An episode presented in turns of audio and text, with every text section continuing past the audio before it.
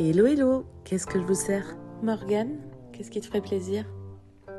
Hmm, je veux bien un thé, s'il te plaît. Et toi Mélissa? Un café, s'il te plaît. Et toi Stéphanie, tu as choisi? Je veux bien un chai latte, s'il te plaît. Merci. Bienvenue à toi parmi nous. Tous les mois, une heure de conversation inspirante entre thérapeutes autour d'un verre. Un rendez-vous intime avec simplicité et bienveillance autour de la médecine chinoise où on va parler de problématiques concrètes, un échange entre professionnels avec des conseils et des anecdotes afin de répondre humblement à vos mots de façon holistique. Je suis Jennifer, thérapeute en médecine chinoise et je vous accueille sur ce podcast à quatre voix, La Pause Médecine chinoise. Salut, c'est Jennifer. Nous nous retrouvons aujourd'hui autour d'une boisson chaude avec Morgane, Mélissa, Stéphanie et moi pour vous parler de l'énergie du printemps. Chaque épisode de notre podcast aborde un nouveau thème et nous espérons que vous apprécierez celui-ci. Si vous aimez ce que vous entendez, n'oubliez pas de vous abonner pour ne manquer aucun épisode, de laisser une note de 5 étoiles évidemment, et un avis si vous avez appris quelque chose de nouveau. N'hésitez pas à partager notre podcast pour qu'il puisse toucher encore plus de personnes. Bonne écoute il fait beau, les petits oiseaux chantent, j'adore le printemps. Comment ça va les filles? Mais tellement, ouais, on sent que les journées commencent à rallonger, ça fait du bien au moral. Le yang revient les filles Ouais, sinon moi ça va super bien, merci. Je vais bien, j'avais hâte qu'on se retrouve. Ben pareil pour moi, ça va plutôt bien et puis ben, je suis très heureuse de vous retrouver pour ce nouvel épisode. Le printemps en médecine chinoise, comme toutes les autres saisons d'ailleurs, c'est super important, mais je trouve qu'elle a une saveur un peu particulière celle-là. J'adore cette énergie de croissance, de renouveau dans la nature, le soleil qui revient, les fleurs qui commencent à éclore doucement. C'est une vraie poésie pour moi et sincèrement, même moi, je sens que je suis en ébullition, plein d'idées, plein de projets, j'adore. ouais, le printemps, c'est vraiment la saison de l'expansion, de l'extériorisation. C'est la période à laquelle on a de nouveau envie de sortir de notre torpeur et de démarrer des nouveaux projets. Un peu comme ce podcast. Bon, contrairement à notre calendrier occidental, le printemps ne débute pas le 21 mars en médecine chinoise, mais après la deuxième nouvelle lune, après le solstice d'hiver, quoi, soit vers le début du mois de février, selon le calendrier des saisons chinoises. Bon, ok, on a un peu l'impression que dehors, ça ressemble encore un peu à l'hiver, mais il suffit de se pencher sur des tout petits détails pour voir que la nature est en train de se réveiller. Mais oui, la sève monte dans les arbres, les animaux commencent à pointer le bout de leur nez, les jours commencent à rallonger depuis un petit moment déjà, et les premiers rayons de soleil se font remarquer. Le soleil d'ailleurs nous réchauffe davantage. C'est le yang qui reprend doucement ses droits. Exactement. Le yin de l'hiver laisse doucement sa place au yang, au mouvement. Et comme nous sommes à l'image de la nature, nous allons également avoir envie de ressortir de chez nous, telle la végétation qui sort de la terre. Moi, je trouve que ça sent les problématiques du foie au cabinet pendant quelques semaines, ça. Parce que si vous ne le saviez pas déjà, en médecine chinoise, on associe chaque saison à un organe précis. Et le printemps, bah, c'est la saison du foie et aussi de la vésicule biliaire, son entraille associée. Il va donc falloir les chouchouter et tout particulièrement durant ces quelques semaines printanières. Ouais, ouais, ouais, carrément. Surtout que le foie, c'est vraiment un organe qui occupe de nombreux rôles dans notre corps du point de vue de la médecine chinoise. Il a donc besoin d'être parfaitement équilibré pour assurer ses fonctions et elles sont nombreuses. Et eh oui, et ses fonctions sont nombreuses. Pour les citer rapidement et vous donner un petit aperçu de ce dont le foie doit s'occuper en médecine chinoise. Il a un rôle de stockage et de régulation du sang. Le foie stocke le sang et le distribue selon les besoins, par exemple en cas d'activité physique. Mais le sang retourne aussi dans le foie lorsque l'on dort. C'est ce qui assure une bonne nuit de sommeil. Il s'occupe aussi de la régulation du chi. Le foie est associé à l'énergie vitale, le chi. Il favorise une circulation harmonieuse de celle-ci à travers le corps, en évitant les blocages énergétiques. Il contrôle aussi les tendons et les muscles. Le foie est lié à la flexibilité des tendons et des muscles. C'est la mise en mouvement. Il supporte la digestion en soutenant la rate, son rôle de transport et de transformation des aliments. Le foie a clairement des fonctions yang, de libre circulation et de dégagement. Ces aspects soulignent l'importance du foie dans le maintien d'équilibre énergétique et physique, selon la perspective de la médecine chinoise.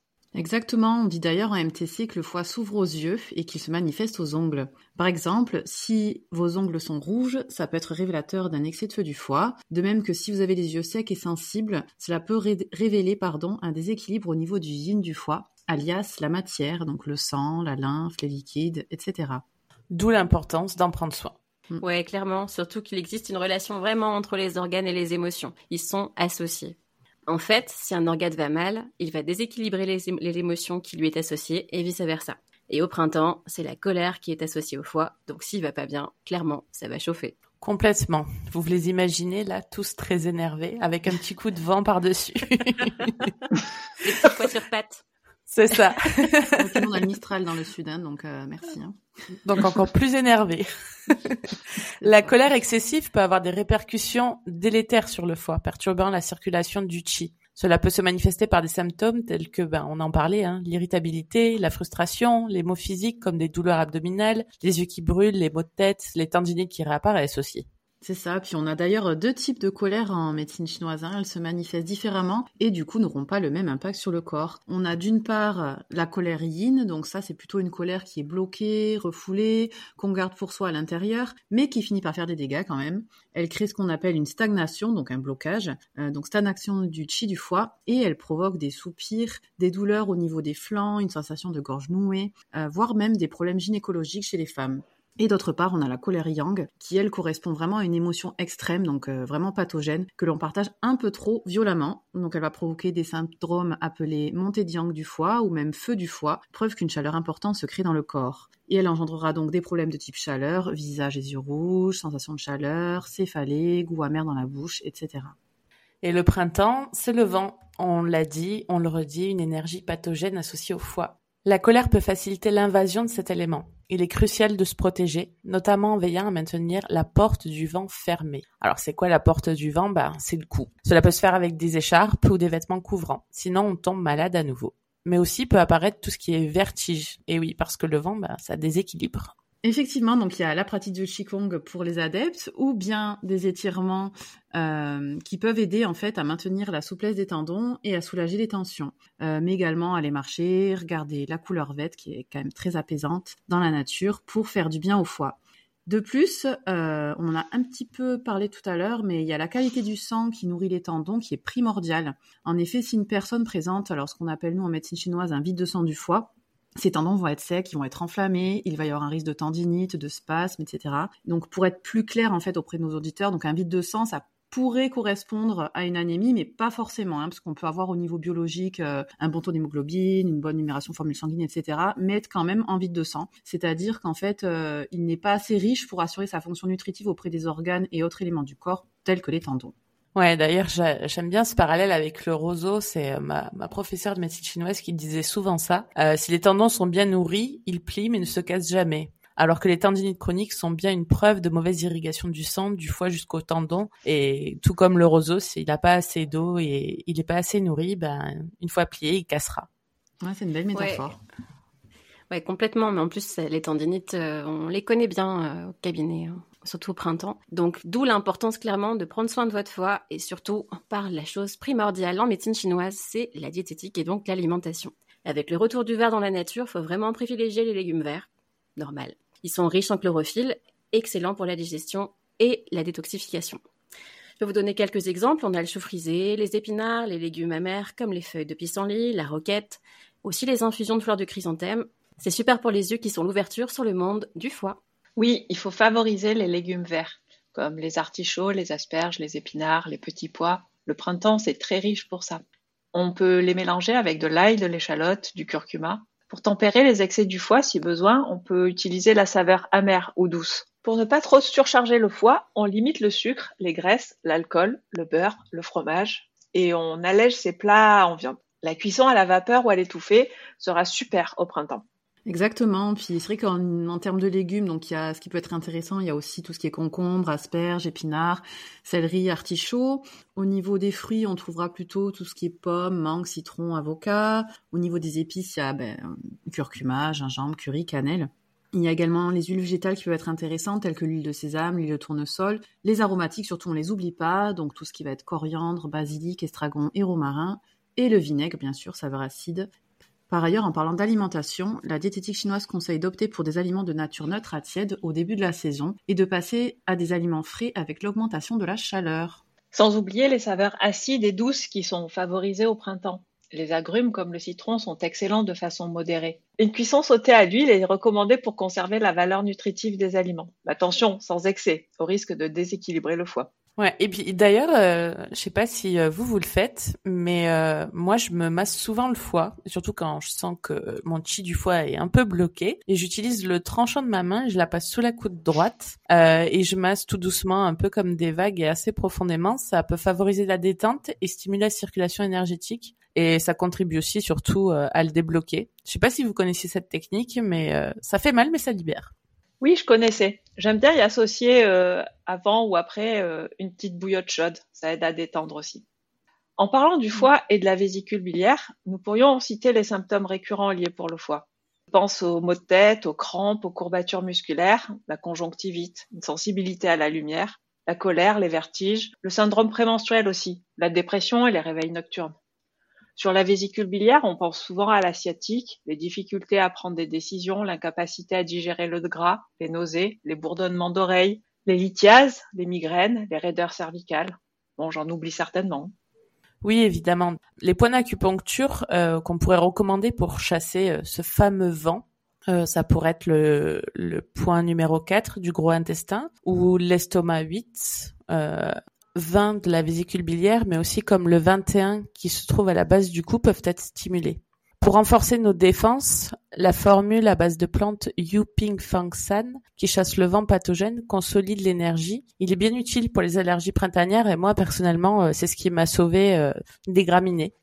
On a Yin Roi, le bouton de Magnola, qui est réputé pour chasser le vent froid et débloquer les voies nasales. Ainsi, son usage est préconisé pour apaiser l'appareil respiratoire. Ouais, ça, tu peux aussi utiliser le point GI20, notamment pour tout ce qui est pr- allergie printanière, pour essayer Exact. déjà en préalable pendant l'intersaison de masser et comme ça on vraiment on prépare euh, bah, toute la voie nasale. Et puis c'est aussi bien du coup quand on en souffre. Et euh, sinon pour repartir de l'autre côté euh, donc côté pharmacopée on a aussi Huang Chi qui est l'astragale qui fait partie des plantes qui tonifient le chi et le sang. C'est un tonique qui contribue à l'activité adaptogène. Son usage est recommandé pour mieux vivre les changements de saison ou plus généralement en cas d'un affaiblissement de l'immunité puisqu'elle soutient les défenses naturelles. Carrément. Et puis, euh, on n'en a pas parlé, mais pour les points d'acupression, puisque tu en as un petit peu euh, cité quelques-uns, Jennifer, pour les maux de tête du printemps, moi, j'aime bien aussi utiliser le combo un peu en, acupression. Donc, il y a le point trois fois qui se situe sur le pied et le 4 euh, gros intestin dont tu as déjà parlé, euh, qui se situe donc entre le pouce et l'index.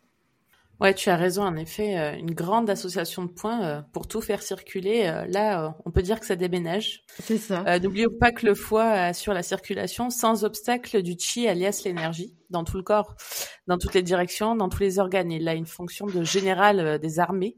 Il aide la rate et l'estomac à assurer leur fonction digestive aussi, d'ailleurs. Ouais, et la stagnation de son énergie bloque l'écoulement de la bile. Ça entraîne des éructations, un goût amer dans la bouche et une coloration un peu jaunâtre de la peau. Et de l'autre côté, une stagnation du chi du foie va également empêcher la descente de l'énergie de l'estomac, entraînant nausées, vomissements. Et pour finir, si le chi du foie envahit la rate, il va perturber la fonction de transformation et de transport de la nourriture, donc qui est la fonction de la rate, et empêcher la montée du chi de la rate, ce qui va provoquer des diarrhées. Exactement. En tout cas, vous l'aurez compris, le foie, c'est vraiment un organe vraiment essentiel dont il faut prendre soin. D'ailleurs, moi, je fais de temps en temps des recettes pour cette période, bah, pour aider mon foie. Euh, vous pouvez notamment prendre une grosse poignée d'épinards, une ou deux feuilles de chou vert, une pomme verte, un demi-concombre et un citron à l'extracteur ou au robot. Mais la texture au robot n'est pas top, on perd un peu des propriétés des aliments. Bon, on peut aussi faire des cures saisonnières avec de l'artichaut, le céleri branche, le radis noir, le pissenlit, donc les plus connus, l'huile d'olive aussi, ou pour les plus aguerris, le jus de choucroute qu'on trouve en magasin bio. Bon appétit. Il faut être aguerri là. hein. Ouais, Il faut avoir envie. Hein. Mais Mais pour quelque chose de plus doux, on peut faire un gruau au baies de goji, un gruau de riz au baies de goji. Ça va nourrir le, le Ah yin du foie, ça. le sang du foie. Et si on souffre un peu de, de crampes ou de raideur musculaire, ça, ça peut aider. Bon, ben, je prends toutes les recettes et je vais aller toutes les essayer, quoi. Et aussi le jus de choucroute. Et le jus de choucroute, je suis pas sûre. Bon, Ah, peut-être moi, qu'un bon, je dirais. Bon, les filles, nous voici déjà arrivés à la fin de ce premier épisode. Pour résumer cet échange, sortez marcher au grand air, protégez-vous des coups de froid et des coups de vent et nourrissez-vous correctement d'aliments verts et acides en équilibre et pensez à vous automasser. Évitez les coups de colère et consultez votre thérapeute préféré en prévention. Merci de nous avoir écoutés et rendez-vous dans deux semaines pour le prochain épisode où nous vous parlerons des affections du printemps et comment y remédier au mieux. En attendant, prenez soin de vous et si vous avez aimé, le meilleur moyen de nous soutenir, c'est de nous écouter à nouveau. Partagez, commentez, notez le podcast 5 étoiles. Les conseils donnés sur ce podcast, on ne le dira jamais assez, ne remplacent pas la consultation chez votre médecin. Cette dernière reste obligatoire face à une quelconque pathologie. Merci à vous. Salut tout le monde et à dans 15 jours. Bye et à très vite. Salut, à bientôt.